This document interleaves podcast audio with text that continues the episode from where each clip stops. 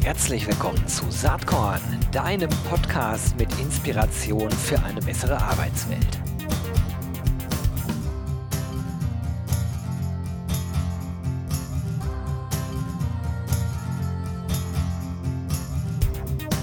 Herzlich willkommen bei Saatkorn heute. Ja, ich bin Gero Hesse und ich freue mich sehr aus ganz verschiedenen Gründen. Mein Gast ist heute Birg Alves von den Hammerer Aluminium Industries. Ähm, ich freue mich sehr, dass er da ist. Warum erkläre ich euch gleich. Hallo Birg, schön, dass du dir heute Zeit nehmen konntest.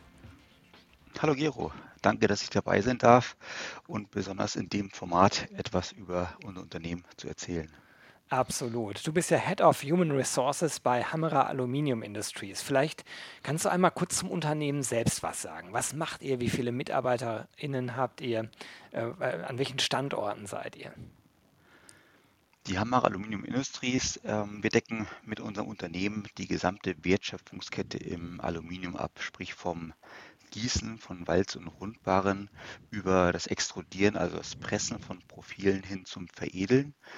Ähm, am Ende findest du unsere Profile in fast jedem Automobil in Deutschland, zum Beispiel als Schweller oder als Zierleiste oder Dachreling. Kann man sich am besten vorstellen. Wir sind aktuell knappe 1800 Mitarbeiter an acht Standorten in vier europäischen Ländern, sind sehr stark gewachsen von knappen 800, 900 noch vor fünf Jahren, jetzt zu 1800.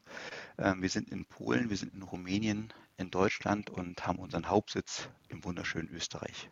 Hm, das hört sich gut an, letzteres. Wie lange bist du da schon am Start in dem Unternehmen? Ich bin jetzt seit circa fünfeinhalb Jahren bei Hammer Aluminium Industries, konnte somit also das Wachstum als Personalverantwortlicher auch mit begleiten und mitgestalten.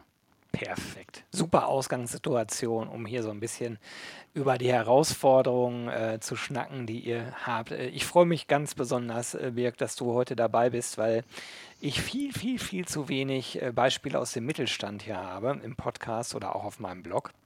Das möchte ich gerne ändern.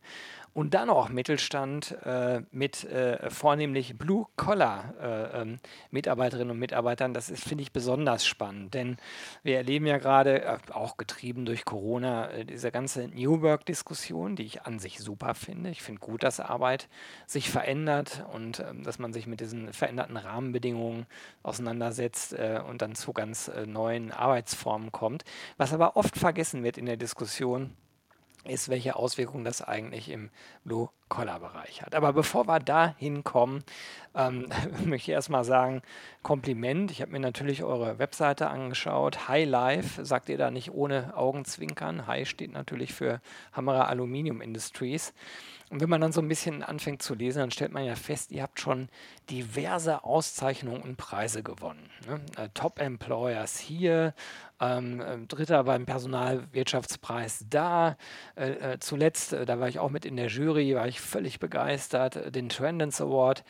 Wie wichtig sind eigentlich solche Auszeichnungen für dich und für die Organisation?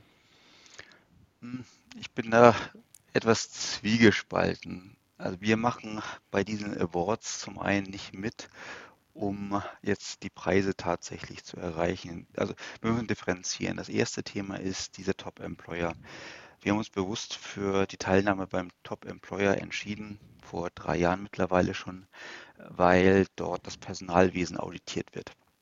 Uns war wichtig, einfach mal zu sehen, wo stehen wir mit dem Personalwesen und welche Reise haben wir vor uns. Deswegen, ich kannte den Top-Employer schon aus meinen vorigen Tätigkeiten und hatte sehr positive Erfahrungen gemacht. Und am Ende, gerade du hast auch das Blue-Color-Thema angesprochen, ich glaube nicht, dass so viele sich deswegen bewerben, weil wir jetzt Top-Employer sind, aber es hilft uns ungemein dabei, unsere Personalprozesse zu optimieren, um auch zu schauen, was andere am Markt machen.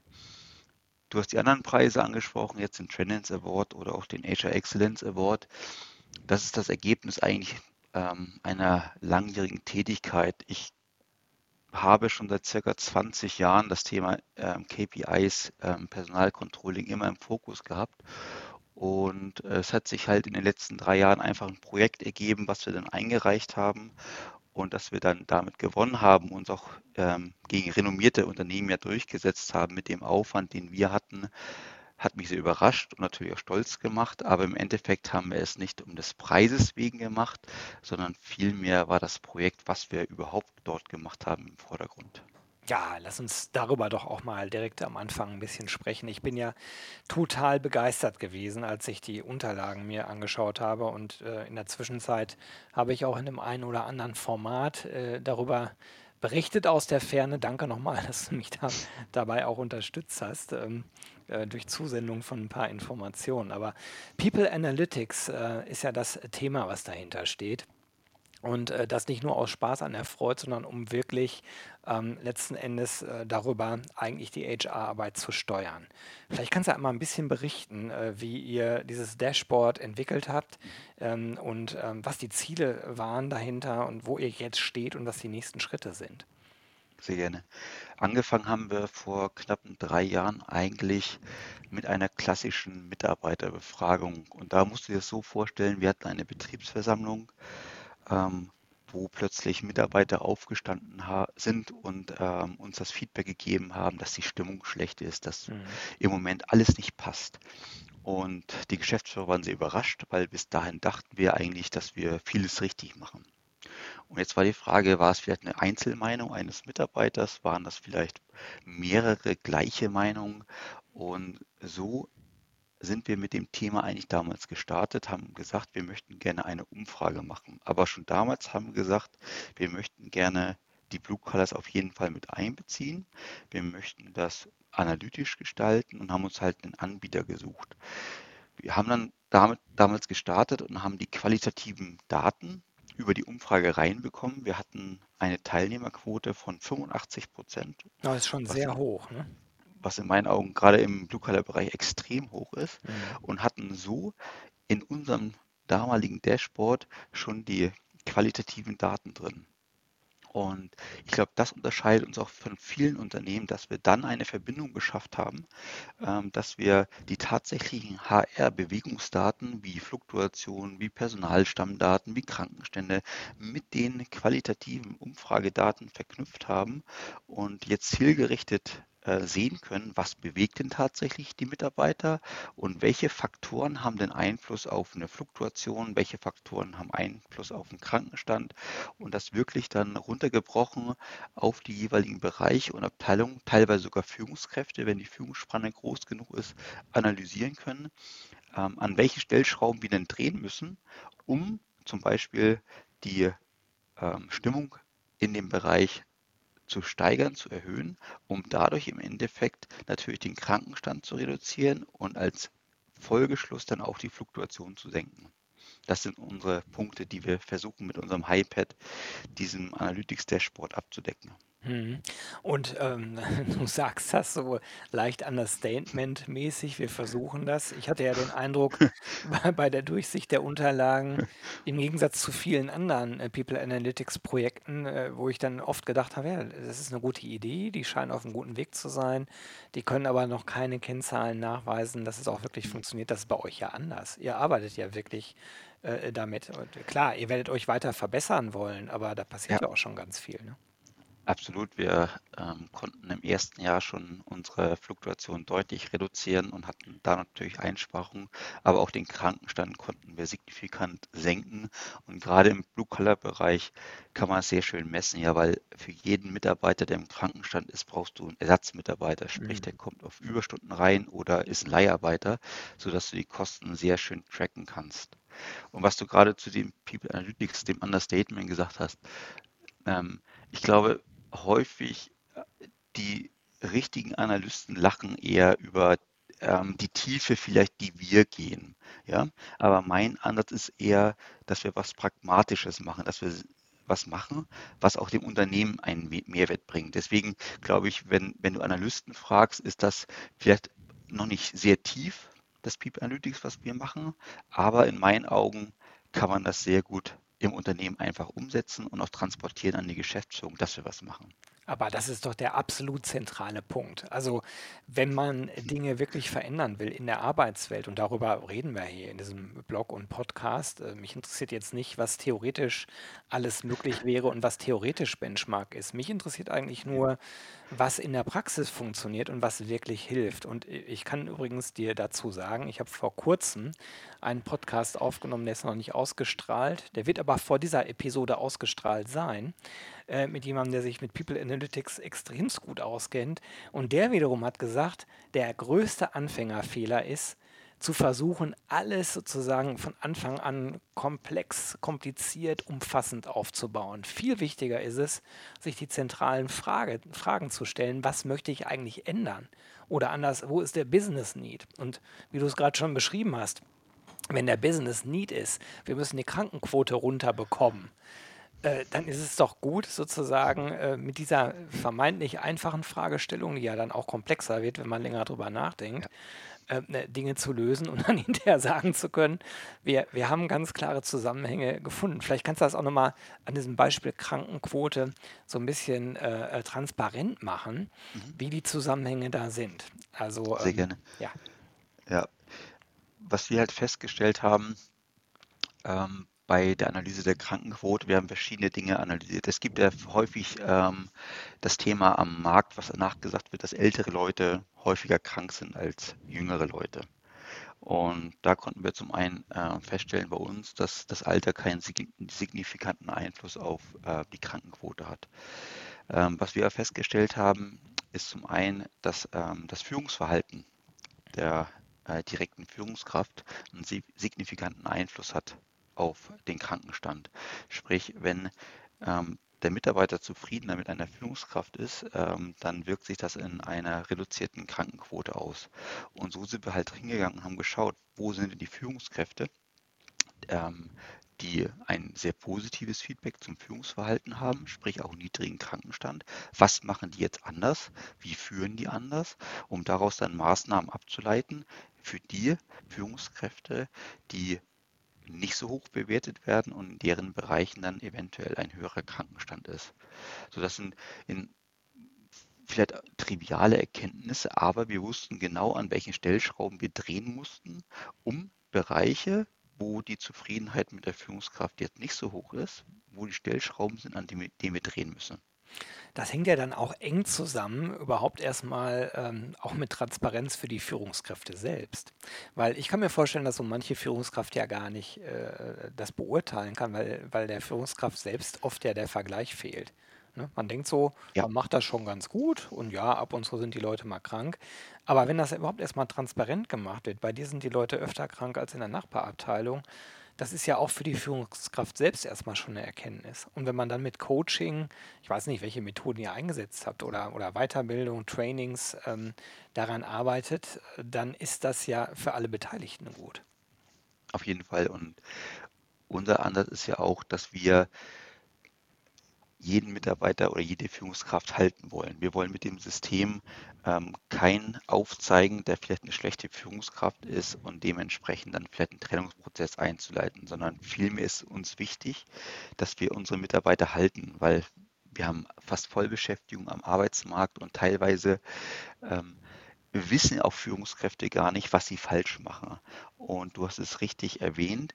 Ähm, wir sind sehr transparent mit den Daten und wir benchmarken uns auch nur intern. Das heißt, wir vergleichen uns am unserem Median und schauen halt, welche Führungskraft dort gute Ergebnisse hat, welche schlechte und verhelfen oder versuchen dann tatsächlich über Trainings, über Coachings diesen Führungskräften zu helfen, dass sie halt ähm, ja besser angesehen werden beziehungsweise eine höhere Engagementrate dann von ihren Mitarbeitern bekommen.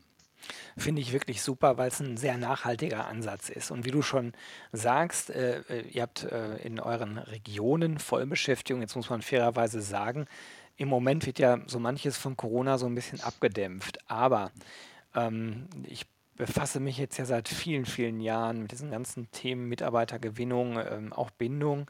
Und äh, man kann echt sagen, wenn Corona nicht gekommen wäre, dann äh, würden wir überhaupt gar nicht äh, noch rätseln, ob, ob wir einen Fachkräftemangel haben. Also rein zahlenbasiert äh, ist der einfach da. Und Ja. äh, wenn die Pandemie sich verzieht, dann werden wir uns teilweise noch ganz schön die äh, Augen reiben, was da auf dem Arbeitsmarkt passieren wird. Und vor dem Hintergrund ist es natürlich auch wirklich wichtig, und das äh, geht in der Diskussion ja auch oft verloren, erstmal das Augenmerk vielleicht auf Retention äh, zu richten, also die Menschen, die man eh schon mal gewonnen hat, fürs eigene Unternehmen dann auch zu halten und zu befähigen, vielleicht sich verändernden Ansprüchen äh, oder Anforderungen auch zu genügen durch eben Coaching und Training, anstatt immer mehr Geld und mehr Geld ins Recruiting zu, zu ballern. Äh, also ne, wenn ich Leute vorne reinhole mit hohem Aufwand, ähm, für viel Geld, dann sollte ich auch sehen, dass ich sie halte. Und das wird oft vergessen, meiner Meinung nach. Absolut. Und ähm, was sehr interessant ist am Markt, ist ja, dass ähm, People Analytics im Recruiting-Bereich schon sehr stark ausgeprägt Genau. ist. Was natürlich durch die Affinität oder durch die Nähe auch zum ähm, Online-Marketing natürlich kommt. Daher kommen ja die meisten Genau. Tools. Und man könnte dort sehr, sehr viel Geld sparen, tatsächlich, wie du richtigerweise sagtest, wenn man sich den Prozess mal äh, ganzheitlich anschaut und tatsächlich den Fokus auf dem Engagement, der Motivation der Mitarbeiter legt, um die dann halt im Unternehmen zu halten. Und der zweite Punkt, den du gerade richtigerweise sagtest, ich glaube, dass die Pandemie absolut oder aktuell sehr gefährlich ist für die Sichtweise einiger Führungskräfte, weil die hören natürlich vom, vom Markt jetzt hohe Arbeitslosenquote, ähm, Unternehmen gehen pleite. Aber wenn man ehrlich ist, ist ja nicht die Branche, die den Fachkräftemangel hat. Und deswegen ist die Betrachtungsweise, das, da hatte ich gerade vorgestern eine Präsentation bei unseren Bereichsleitern, um die wach zu rütteln, um zu sagen, ja, wir haben eine hohe Arbeitslosenquote in Österreich, aber nicht in den Bereichen, ähm, wo wir unsere Leute rekrutieren aktuell. Ja, das Interessante daran ist ja, wenn du dir gesunde Branchen, gesunde Organisationen, Unternehmen anschaust, die haben alle ein Thema mit dem Fachkräftemangel. Also vielleicht gerade verdeckt, aber die haben es. Also wenn du in den Digitalisierungsbereich reinschaust, sowieso oder in den IT-Bereich, aber auch in den sozialen Bereich, ne, Pflegekräfte etc. Oder halt in den Spezialistenbereich, äh, wie bei euch, Fachkräfte. Ähm, die haben alle ein Problem. Und das wird im Moment vielleicht verdeckt, aber äh, das, ähm, das ist nur vorübergehend, ganz sicher. Aber äh, bevor wir da jetzt zu lange ins Schwadronieren kommen um diese Themen, ähm, lass uns lieber nochmal über ein anderes äh, Thema sprechen, was aber mit dem ersten äh, People Analytics so ein bisschen auch zusammenhängt. Ähm, überall wird über New Work gesprochen. Ne? Äh, Die zeitliche und örtliche Flexibilisierung von Arbeit, ähm, das Thema Sinn, äh, äh, ne, Purpose, äh, diese ganze Diskussion darum. Dann Leadership haben wir gerade schon kurz angeschnitten, ist ein Riesenthema ähm, bis hin zu äh, Diversität. Und ich habe ja manchmal den Eindruck, ähm, und da schließe ich mich jetzt selbst mit ein, dass oft aus so einer Brainwork-Blase da diskutiert wird. Also Leute, die sowieso von überall her arbeiten können, reden über Flexibilisierung von Arbeit oder örtliche Flexibilisierung. Jetzt äh, ist ja das Spannende, das betrifft halt nur einen Teil der arbeitenden Bevölkerung, ein anderer Teil der kann eben äh, örtlich nicht flexibilisiert werden. Es kann sich nicht jeder eine Aluminiumproduktionsstraße ins Wohnzimmer legen äh, oder äh, Dienstpläne einfach nur nach eigenem Gusto gestalten. Aber Ja. ist damit New Work für den Blue-Color-Bereich hinfällig? Ist das, ist das eine Blase oder sagst du, nee, da muss man nur anders drüber nachdenken? Ja, und wie du richtigerweise sagtest, ist die Diskussion, die teilweise am Markt passiert, auch für mich zu eindimensional, weil aktuell Diskussionen, wir müssen ähm, Homeoffice-Richtlinien, Betriebsvereinbarungen abschließen, geht ja am Ziel vorbei. Und New Work ist für mich viel mehr als nur das Thema Homeoffice Ja, oder von zu Hause arbeiten. Für mich ist ja auch das Arbeitsumfeld, die Arbeitsweise, wie du richtigerweise sagtest, der Sinn, der Purpose ist ja auch ein Bestandteil des New Works. Wir haben neue Generationen und viele Mitarbeiter tatsächlich stellen sich doch jetzt in der Pandemie die Frage, warum mache ich das überhaupt? Was ist der Sinn der Arbeit, die ich mache? Hören plötzlich auf zu arbeiten, wollen eine Weltreise machen. Und wir denken natürlich auch weiter. Und wir haben ja 70 Prozent der Mitarbeiter sind Blue Collars bei uns. mhm. Sprich, alles, was wir denken, denken wir natürlich immer auch für die Blue Colors und wenn wir es für die Blue Colors denken, für die White Colors. Und nur einige Aspekte, die es dort gibt, ist, sind in meinen Augen ähm, intelligente Schichtmodelle, wo zum Beispiel in Zukunft sich eine Gruppe zusammentut und ihre Schicht äh, für die kommende Woche selber plant. Das wären Ansätze aus meiner Sicht im Blue-Color-Bereich, wo man auch das Thema weiterdenken könnte. Oder auch Instandhaltungsthemen. Warum muss ein Instandhalter an der Maschine direkt sein? warum kann er sich nicht über Virtual Reality oder sonstige Dinge vielleicht auf die Maschine einwählen und das Ganze von zu Hause machen, wo dann auch dort das Thema Mobile Office oder Home Office wieder relevant wird. Sprich, in meinen Augen muss das Ganze einfach weitergedacht werden und dass die Diskussion ums Home Office ist sehr, sehr, sehr beschränkt natürlich auf die, die Leute, die zu Hause denkende Arbeit machen, wie du richtigerweise sagtest. Ja, absolut. Also diese, diese ähm, Gleichsetzung von New Work gleich Homeoffice, die ist es halt nicht. Ne? Also äh, die, die Themenvielfalt ist halt viel, viel größer und äh, solche Themen wie Teilhabe, ne, was du ja gerade beschrieben hast. Also ich will teilhaben äh, an den Entscheidungen, die getroffen werden. Das kann man natürlich auch äh, im Blue-Collar-Bereich sehr gut umsetzen. Und das ganze Leadership-Thema haben wir eben in dem People Analytics-Teil äh, ja auch schon gestriffen oder war ja Kern des Beispiels eigentlich, trifft es halt auch ganz genau. Äh, diese, diese Sinngeschichte, spielt die für euch als Organisation eine Rolle? Ist es wichtig, äh, Bewerberinnen und Bewerber äh, gegenüber verargumentieren zu können, warum es sinnvoll ist, bei äh, den Hammerer Aluminium Industries zu arbeiten? Auf, ja, aber wir sind auch gerade am, am Start des Prozesses, weil natürlich, und das ist sehr interessant, wenn du plötzlich Bewerber zum Gespräch hast und die dann auch Fragen haben bezü bezüglich der Nachhaltigkeit von dem, was wir überhaupt machen. Und da stellt man sich schon die Frage, Mensch, das haben wir in der Vergangenheit gar nicht betrachtet, das Thema. Das müssen wir in den Fokus stellen. Aber auch ähm, aber es war auch schon in der Vergangenheit Bestandteil bei den Gewerblichen und zwar im Rahmen unserer, ähm, dieses Projektes, was wir hatten, hat, hat sich rauskristallisiert, dass der Sinn, also das Mitbestimmen überhaupt, was mache ich hier, dass das noch vor dem Führungsverhalten als Motivationsfaktor von den Gewerblichen ähm, angegeben wurde. Das heißt, den, den gewerblichen Mitarbeitern ist die Nähe zur Führungskraft im Endeffekt nicht so wichtig wie das Mitbestimmen oder Sinn der Arbeit. Und das fand ich eine spannende Erkenntnis, sodass wir das Thema jetzt auch rausarbeiten und wie können wir das nach draußen transportieren, um auch dann neue Bewerber zu bekommen. Das ist spannend. Jetzt äh, stelle ich mir das so vor, ähm, dass du natürlich so eine Art ja, Sparing äh, äh, Moderationsfunktion hast als Head of HR. Weil ich kann mir durchaus vorstellen, dass es äh, in der Geschäftsleitung möglicherweise Strömungen gibt, die sagen, äh, was soll das? Ne? Also ich mhm. sag mal, für Esoterik gehe ich woanders hin. Wir wollen hier ähm, Aluminium machen, äh, mhm. produzieren und äh, das sind doch alles so komisch weichgeklopfte Themen. Auf der anderen Seite stellt ihr fest, äh, und das ist ja gar nicht weichgeklopft, weil es ja auf Zahlen beruht, dass die Bedürfnislage ähm, bei den Mitarbeiterinnen und Mitarbeitern halt so ist. Wie erlebst du da ähm, euer Unternehmen selbst? Ist, äh, findet da ein Diskurs drüber statt oder ist es vielleicht sogar auch so, kann ja auch sein, dass die Geschäftsleitung sagt, ja, das, äh, das erschließt sich äh, uns, das, das macht total Sinn, ja. sozusagen in diese Sinnrichtung weiterzugehen. Wie ist das bei euch? Das ist das Spannende, weil der Markt entwickelt sich gerade absolut in die Richtung. Und da bin ich so dankbar, dass auch unser Geschäftsführer da so ein Vorreiter ist, weil wir müssen uns abheben oder wir müssen uns differenzieren von anderen Produkten, sprich vom Metall. Und ähm, Aluminium ist ein sehr nachhaltiges Produkt. Äh, man kann es immer wieder recyceln. Eine 99-prozentige Recycelquote. Also wenn du ein Fahrrad zu Hause hast, ein altes Alufahrrad, bloß nicht wegschmeißen, kannst du jederzeit wieder zum Schrotthändler bringen und du kriegst sogar noch Geld dafür. Mhm.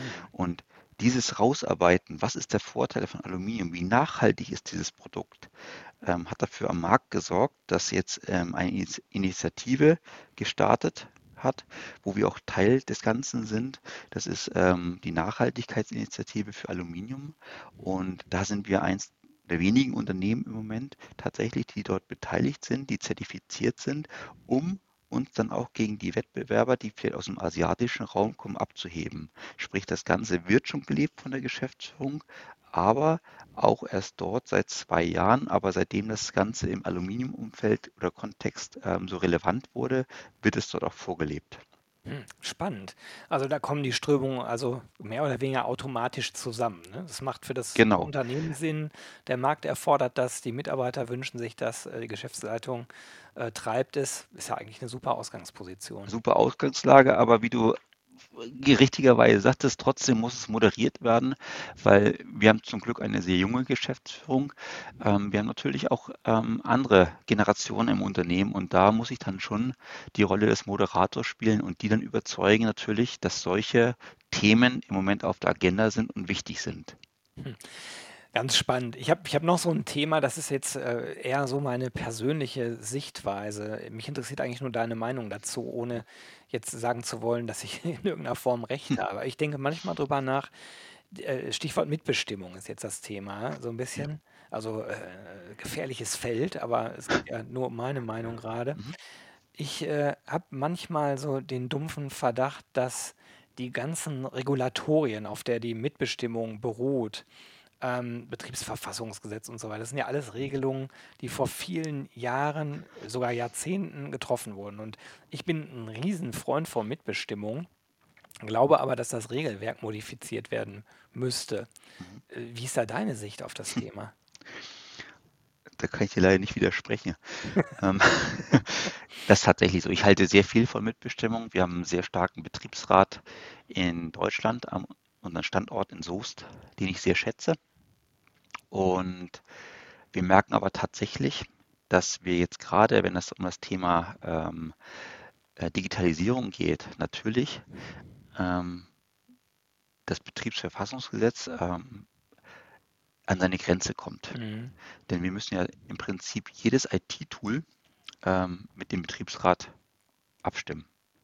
Und hier fehlt in meinen Augen die Flexibilität auch der Gewerkschaften einfach, dort offener zu werden oder auch die Betriebsräte in meinen Augen äh, proaktiv weiterzubilden. Was Ja. bedeutet überhaupt die Digitalisierung für Unternehmen? Es wollen viele Betriebsräte, aber ich glaube, die Gewerkschaften sind dort noch zu sehr festgefahren in der alten Betriebsverfassung. Na gut, das ist ja irgendwie auch Teil der, ich sag mal, digitalen Transformation, ne? Ganz unabhängig von Gewerkschaften und Betriebsräten. Also äh, Transformation, wie der Name schon sagt, bedeutet halt, dass Dinge sich verändern. Und ähm, das ist ja auch in anderen Bereichen so, dass Regelwerke halt äh, sich nicht so schnell verändern, wie Technologie sich verändert. Ja gut. Ähm, aber wir müssen dort, wir müssen aber schneller vorankommen, also in meinen Augen, weil ja, die Unternehmen ändern sich halt viel schneller als ja, das glaube ich halt auch. Also da, da gucken wir anscheinend äh, gleich drauf. Du, lass uns noch mal ganz kurz äh, ein bisschen für dich äh, und deinen Aufgabenbereich nach vorne gucken. Was sind denn so die Themen, die dich äh, mittelfristig so in den nächsten Jahren voraussichtlich am meisten beschäftigen werden? Auf jeden Fall wird es das Thema ähm, Fachkräfte sein ich sage jetzt bewusst nicht der Mangel, sondern vielmehr ähm, auch hier die Transformation. Wie schaffen wir es, unsere bestehende Belegschaft auf den Digitalisierungsweg mitzunehmen und dann gemäß den neuen Anforderungen, die von den neuen Technologien kommen, fit zu machen. Das ist in meinen Augen ein ganz, ganz wichtiger, essentieller Punkt. Und das Thema Change ist, wird mich ähm, sicherlich verstärkt in dem Zusammenhang natürlich beschäftigen. Das sind so in meinen Augen, glaube ich, die ja. eigentlich der wichtigste Aspekt.